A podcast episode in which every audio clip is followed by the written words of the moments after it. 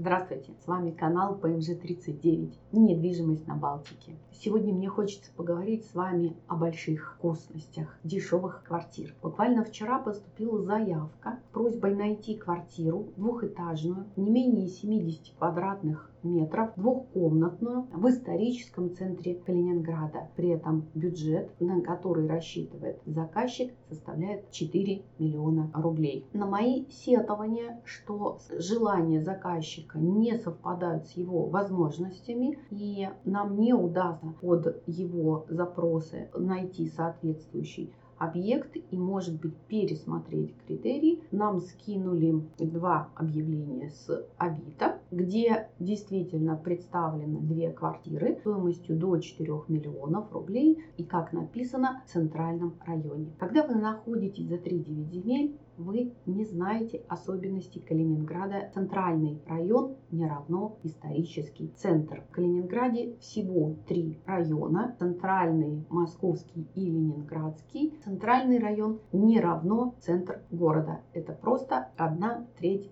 Калининграда. Так вот, на окраине Калининграда действительно находится квартира. И ее люди очень хотят продать. Настолько сильно их желание, что на Авито 4 разных агентства недвижимости выставили одну и ту же квартиру в разную стоимость. Самая низкая 3 700, самая высокая 3 850. Покупайте, люди добрые. Фотографии сделаны очень удачно с той точки зрения, что показан внутренний хороший ремонт, не показан дом снаружи. И первое, что я сделала и что вы тоже можете сделать, это зайти на Google карты или на Яндекс карты и посмотреть, как же выглядит этот прекрасный дом снаружи. Конечно, мы видели дом в ужасном состоянии. Могу предположить без выезда на место, что карты могут быть старые, не обновлены 2021 годом, и есть вероятность того, что дом отреставрировали или сделали капитальный ремонт. Но если бы это было так, то обязательно бы риэлторы сделали фотографии дома. Это всегда делать, потому что повышать ликвидность объекта. Если фотографии не сделаны, значит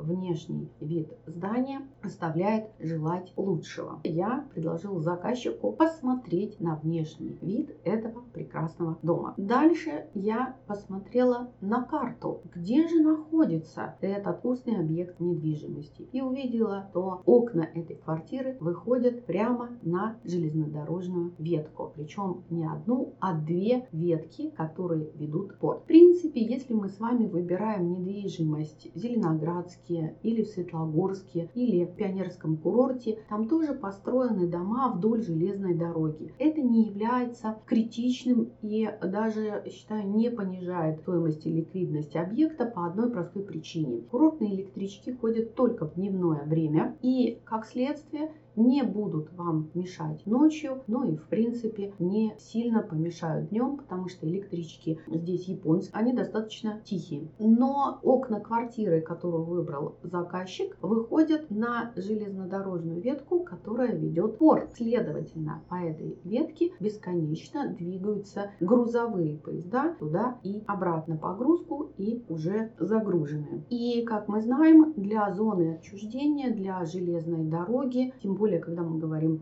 про работу в порту, нет ограничений по движению ночному. Следовательно, люди там живут под шум товарников, который нарушает их спокойствие не только днем, но и ночью. Ну и кроме этого, еще интересно в этом объекте то, что это, конечно, рабочий район. Это квартиры, которые построены для рабочих того самого порта. Поэтому контингент людей там рабочие. Если вы хотите или планируете работать в порту, если рабочая среда – это среда, которую вы любите, родились и выросли, которая для вас привычна, такой выбор можно назвать объективным и, может быть, даже желательным, потому что вы окажетесь в среде понятных вам людей.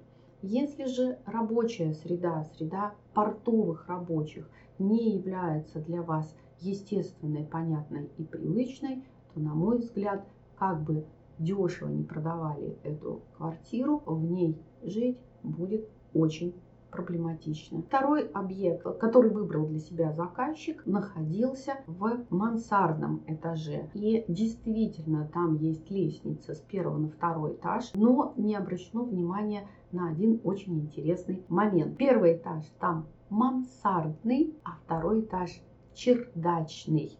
Поэтому и квартира недорогая. Вам хотят продать чердак по цене жилых площадей. Конечно, если вам совсем негде жить, это тоже неплохой вариант. Рабочая окраина города, жизнь под крышей, даже не в мансарде, а на чердаке. Про минусы мансарды я рассказала накануне. И с этой точки зрения, наверное, это неплохой выбор. Но если у вас была хорошая квартира или вы благодаря переезду хотите улучшить свои жилищные условия, то, наверное, это тоже не лучший выбор. Берегите себя, берегите свои деньги. Помните, что бесплатный сыр бывает только в мышеловке. Если же вы хотите найти хорошее, достойное жилье в соответствии с вашими возможностями, мы с радостью вам поможем в этом.